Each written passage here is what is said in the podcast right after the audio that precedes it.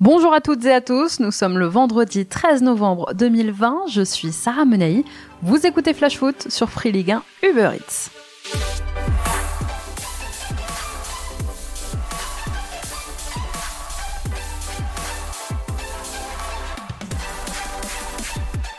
Dans un instant, nous parlerons de l'impressionnante liste des blessés en ce début de saison en Ligue 1 avec notre invité Farman Bati, kinésithérapeute qui travaille au quotidien avec des sportifs de haut niveau. Nous allons tenter de comprendre ensemble ce phénomène, de l'expliquer et pourquoi pas de chercher des solutions pour l'avenir. Avant ça, place à notre fait du jour. Je voulais revenir aujourd'hui sur une petite phrase qui n'est pas passée inaperçue, c'est celle lâchée par Leonardo en début de semaine. Paris, par exemple, ça n'était jamais euh, exactement la ville de foot c'est toujours Marseille. Le problème, ce n'est pas tant ce que dit Leonardo ici, mais c'est plutôt de qui ça provient. Dans le fond, je pense qu'on est tous d'accord pour dire que Marseille est plus une ville de foot que Paris. Mais le problème, c'est que c'est le directeur sportif du Paris Saint-Germain qui le dit. Il fallait s'y attendre, ça passe mal. Hier soir, le CUP, le collectif Ultra Paris, a publié un communiqué pour demander à le rencontrer. Alors depuis son retour au club il y a un an et demi, le Brésilien a toujours refusé de rencontrer le Cup et leur a même interdit l'accès au camp des loges, accès qui leur était jusque-là autorisé. Des décisions et aujourd'hui une déclat qui crispe des relations déjà tendues. Prise de parole maladroite ou stratégie pour détourner l'attention. Dans tous les cas, heureusement pour Léo que le foot se joue pour l'instant à huis clos. Toutes les semaines, depuis le mois d'août, la liste des joueurs qui rejoignent l'infirmerie de leur club s'allonge en Ligue 1, mais aussi ailleurs. Le nombre de blessures musculaires est impressionnant. La liste de ceux qui se sont fait les croiser les tout autant, elle est même assez inquiétante. Aujourd'hui, je suis avec Farman Bati. Bonjour Farman. Bonjour Sarah. Farman, vous êtes kinésithérapeute, vous travaillez au quotidien avec des athlètes de haut niveau, des footballeurs notamment. On va tenter de comprendre ensemble pourquoi y a-t-il autant de blessés en Ligue 1 cette saison. Ça fait moins de trois mois que la saison a repris et déjà les blessures s'accumulent. Ce sont des pépins physiques qui normalement arrivent plus tard dans la saison, non? Alors, statistiquement, si on regarde les 15 dernières années, on se rend compte que des blessures musculaires arrivent pour 75% d'entre elles sur les trois premiers mois de la saison. Si on ajoute que cette saison inédite a commencé presque un mois plus tard, on peut étendre la statistique à novembre. Donc pour répondre à votre question, on pourrait considérer que la quantité et la périodicité de la blessure musculaire est tout à fait normale. Ce qui change, et c'est ça euh, le caractère inédit, c'est que ces blessures arrivent pendant les matchs et pas à l'entraînement. Parce qu'en général, en fait, les gens se blessent à l'entraînement. C'est-à-dire que c'est des blessures qui sont liées à la reprise, à des traumatismes, à des changements de club, à un nouvel entraîneur, un nouveau préparateur, une nouvelle façon de faire. Et c'est ça qui, en général, engendre des blessures musculaires en début de saison. Mais là, c'est plutôt dans les matchs. Donc, c'est la première donnée un peu inédite de cette, de cette saison.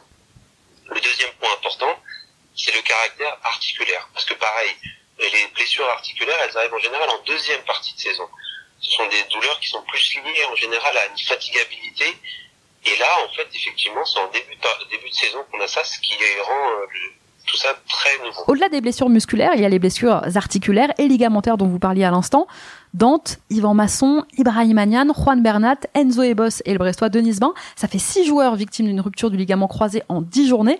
La préparation estivale, le tour de chauffe des organismes, a-t-il été trop court selon vous cette année? Bah, En fait, comme je vous l'ai dit, ces blessures articulaires arrivent en général euh, c'est suite à la c'est suite à la fatigue. Donc on, peut en déduire que si les organismes sont plus fatigués que d'habitude, il y a plus de risques de blessures articulaires. Et donc il y a plusieurs il y a plusieurs raisons qu'on peut avancer. Donc celle que vous avez dite est tout à fait vraie, c'est-à-dire que la période de préparation a été un peu courte. Cette période normalement c'est la période idéale pour faire monter en puissance les organismes, pour qu'ils soient le moins fatigables possible. Après, il y a un deuxième événement qui est mondial, c'est le coronavirus ce virus que certains, joueurs ont, euh, ont contracté fatigue énormément les organismes, que ce soit d'un point de vue locomoteur ou ça d'un point de vue euh, respiratoire. Et puis il y a un dernier point qui est quand même assez particulier, c'est que le calendrier cette année a été particulièrement éprouvant en ce début de saison, surtout au niveau euh, de la Ligue des Champions et des matchs internationaux. Il y a eu Junior Samba aussi, le milieu montpelliérain, qui avait été hospitalisé. Et finalement, si on parle de fatigue dès le mois de novembre, ça présage rien de bon pour le reste de la saison. Alors parce que il reste 28 journées à disputer, sans parler des autres échéances qui les attendent sur la scène européenne ou en sélection, on y reviendra. Non et oui. Non si on considère les douleurs musculaires, parce qu'en en fait on s'est rendu compte jusqu'à présent, en fait souvent on se base sur le nombre de blessures plus que euh, sur la gravité de la blessure. Et jusqu'à présent, en fait, les blessures musculaires qu'on a rencontrées sont des blessures de faible et moyenne intensité, ce qui entraîne une absence euh, peu longue. En revanche, une blessure reste une blessure et le risque de rechute est présent et c'est ce qui va être un challenge pour le reste de la saison. Ce qui est plus inquiétant, ce sont effectivement les blessures articulaires qui arrivent assez tôt et cela vont vraiment entraîner des problématiques pour la gestion des effectifs pour le reste de la saison. Vous me parliez de fatigue, Farman. Le risque dans ce contexte, est-ce que c'est pas aussi une accumulation des blessures? Prenons Kylian Mbappé, par exemple. Blessé à la cuisse, il aurait une contracture, il va s'en remettre, il va revenir, peut-être même dès demain avec les Bleus face au Portugal, mais il peut se répéter beaucoup plus rapidement ensuite, non? Fort heureusement, le, taux de rechute des blessures est relativement faible. Hein. Statistiquement, on parle de 5-6%. Dans le cas d'Mbappé, en plus, les soins sont de qualité, euh, en particulier au, PSG. C'est-à-dire qu'il a connu, le, il, est, avec, il travaille avec le docteur Bodo actuellement, il a connu le docteur Rollon, et ce sont euh, deux personnes qui sont aujourd'hui, sur ces dernières années, les top médecins du monde du sport. Donc ce n'est pas la qualité du soin qu'on va pouvoir remettre en question dans le cas de Mbappé on va surtout considérer que depuis ces deux années, il a été énormément utilisé, qu'il a subi pas mal de petites blessures et le temps de récupération a été assez court. Et comme la quantité de blessures est proportionnelle au nombre d'heures de travail effectuées, on peut comprendre un peu mieux ce qui peut lui arriver.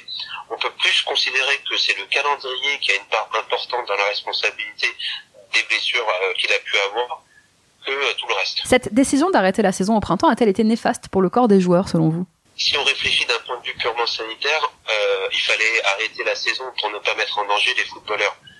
Certains sont tombés malades sévèrement, comme Dybala, pour ne citer que lui, par exemple. Mais d'un autre côté, des périodes d'inactivité prolongées, même si les joueurs continuaient à s'entretenir, euh, peut entraîner des, des désadaptations importantes et engendrer des difficultés pour la reprise du jeu. C'est ça le problème principal. Alors qu'est-ce que vous conseillez, vous, justement, aux sportifs qui viennent vous voir lorsqu'ils sont en phase de reprise? Il faut qu'ils se mettent dans les meilleures conditions pour pouvoir reprendre. C'est-à-dire la première chose, c'est qu'il faut absolument ne pas négliger euh, les soins, avoir une alimentation et une hygiène de vie irréprochable et optimiser euh, les phases de repos. Et en profiter en fait pour réparer tous les petits traumatismes, ce que j'appelle les petits bobos qui traînent depuis probablement longtemps et vu qu'ils ont des calendriers assez euh, serrés, n'ont pas le temps de, de, les prendre en charge. C'est justement euh, de ce point de vue-là en fait euh, que, que, je travaille. Dès qu'on a une approche un peu plus globaliste du corps, ça nous permet en fait d'aller chercher plus la cause du problème que euh, l'endroit où elle se manifeste. Et euh, mais ça, au cours de la saison, ils n'ont pas forcément le temps de faire ce travail-là. Il y a la fatigue physique liée notamment au coronavirus, vous l'avez dit, mais il y a aussi la fatigue mentale des joueurs dans ce contexte très anxiogène. C'est-à-dire que le la, blessure en fait et la, la, le blessure augmente en fait avec euh, l'anxiété et euh, les problématiques qu'il peut y avoir autour. Donc c'est un point très important qui peut jouer dans l'augmentation du nombre de, blessures. On est dans un contexte qui est extrêmement anxiogène et euh, bah, les joueurs ne sont pas épargnés, ce sont des êtres humains comme les autres peuvent subir aussi euh, cette, cette, anxiété comme tout le monde. Finalement, la question aujourd'hui, c'est est-ce que le système n'est pas à revoir avec un allègement des calendriers? Parce qu'entre les championnats domestiques, les coupes, les compétitions européennes pour ceux qui les jouent, là ils viennent d'enchaîner euh, trois semaines avec des matchs tous les trois jours, les dates FIFA et l'arrivée de l'Euro et de la Copa América pour les Sud-Américains en fin de saison, est-ce que c'est pas trop? Est-ce qu'il faudrait pas changer ce calendrier? D'un point de vue, euh, encore une fois, statistique, sur ces dernières années, on s'est rendu compte que le taux de blessure avait tendance à baisser en fait sur les dix dernières années, sauf les deux dernières années. Sur les dix dernières années, il a baissé, sauf ces deux dernières où il a commencé à augmenter de nouveau. C'est ça qui va changer. C'est pour ça en fait qu'on peut considérer que le calendrier qui cette année est particulièrement serré a sa part de responsabilité dans le cas des blessures. Sinon, globalement, il avait tendance à baisser ces dernières années. Farman, les footballeurs eux-mêmes doivent-ils monter au créneau pour réclamer plus de temps pour récupérer? Tony Kroos l'a fait en attaquant la FIFA et l'UEFA sur leur calendrier. Il a dit nous sommes des marionnettes, personne ne nous consulte. Le coach de Liverpool aussi, Jürgen Klopp, a dit il y a quelques jours qu'on tuait les joueurs, qu'on tue les acteurs de ce sport en leur imposant un rythme effréné. Vous en pensez quoi? Ça c'est un peu plus compliqué parce qu'en en fait dans un groupe les besoins sont très hétérogènes. Certains certains joueurs ont arrivent à accumuler des charges de travail sans problème. D'autres ont besoin de plus de temps de récupération. C'est à l'ensemble de l'équipe encadrante de voir au cas par cas. En sachant en général que des, les joueurs ont des jours off, Mais ça, ça, ça dépend encore une fois des plannings et des nombres de compétitions qu'ils ont à jouer.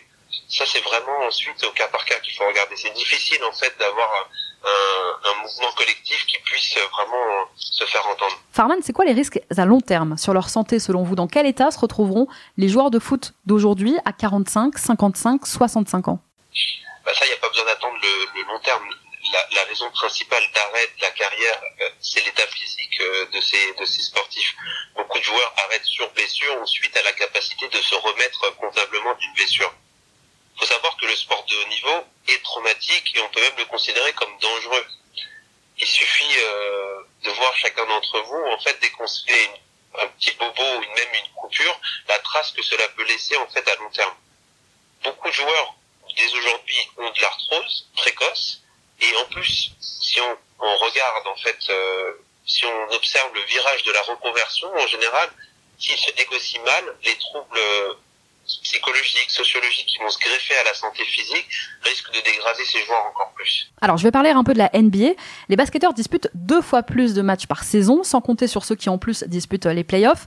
Ils se déplacent aux quatre coins des États-Unis, des voyages extrêmement longs, en avion, en bus. Pourtant on a la sensation qu'il y a moins de blessures en NBA. Il faut regarder en fait euh, la façon dont ils jouent. Si on regarde bien en NBA, les joueurs jouent 82 matchs de saison régulière et si je me souviens bien, les finalistes c'est 28 matchs de playoffs. Donc ça fait 110 matchs en presque 330 jours avec des déplacements éprouvants. La clé c'est la gestion des organismes. C'est-à-dire que si on regarde, en fait, rares sont les joueurs qui font les 48 minutes de match. Ils tournent beaucoup plus il y a beaucoup plus de remplacements et euh, ils sont beaucoup plus soulagés. Dès qu'ils sont sur des matchs où ça va mieux, et eh bien tout de suite, en fait, les, les joueurs clés et puis les joueurs qui sont une fatigabilité peut-être plus importante sont mis au repos. Et la façon de, de jouer en NBA est différente, c'est-à-dire quelqu'un qui est remplacé peut rentrer de nouveau après dans un deuxième temps dans le match. Et eh bien justement, je terminerai avec euh, cette nouvelle règle apparue dans le contexte sanitaire qu'on connaît, l'autorisation des cinq changements par match. Pour vous, du coup, c'est une bonne chose. C'est une excellente chose c'est une excellente chose parce que justement ça permet de faire tourner l'effectif et puis euh, ça permet de laisser au repos certains joueurs, de les faire rentrer dans une deuxième partie de, de match s'il y a besoin ou au contraire euh, les faire sortir un peu plus tôt, c'est euh, important. Et puis euh, aujourd'hui, il y a plein de jeunes aussi qui sont pris assez rapidement dans ces dans ces clubs. C'est ça la nouvelle donne aussi qui qui change, c'est qu'il y a beaucoup plus de jeunes et donc c'est l'occasion pour eux de s'exprimer au lieu de, de, rester dans les réserves et dans les équipes secondes. Merci beaucoup Farman d'avoir été avec nous dans Flash Foot. Merci à vous d'avoir invité. Je rappelle que vous êtes kinésithérapeute à Paris et que vous travaillez donc avec des athlètes de haut niveau, mais pas que. Merci beaucoup Farman.